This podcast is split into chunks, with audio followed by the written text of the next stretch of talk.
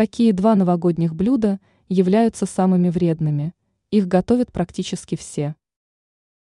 При организации новогоднего стола редкая хозяйка задумывается о его питательной ценности и потенциальной вредности.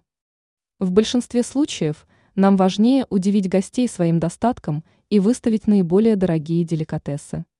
Однако даже одно такое застолье может спровоцировать появление проблем со здоровьем. Эксперты рекомендуют по крайней мере ограничивать себя в употреблении пищи, которую нельзя назвать полезной. Какие два новогодних блюда считаются самыми вредными?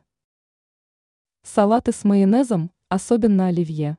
В большинстве случаев популярные классические салаты представляют собой сочетание крайне вредных компонентов, которые негативным образом влияют на органы пищеварения и состояние здоровья в целом. Также вредность салатов увеличивается из-за использования майонеза. Поэтому старайтесь употреблять такие салаты очень аккуратно. Мясные нарезки. Многие считают, что стол можно назвать скромным, если на нем не присутствуют тарелки с мясными нарезками. Однако не стоит забывать о вредности такого угощения. Не стоит забывать о том, что колбасные изделия и другие полуфабрикаты, которые мы ставим на стол, являются источниками канцерогенов. Даже если вы побалуете себя такой едой всего один раз в год, от негативных последствий избавиться не получится.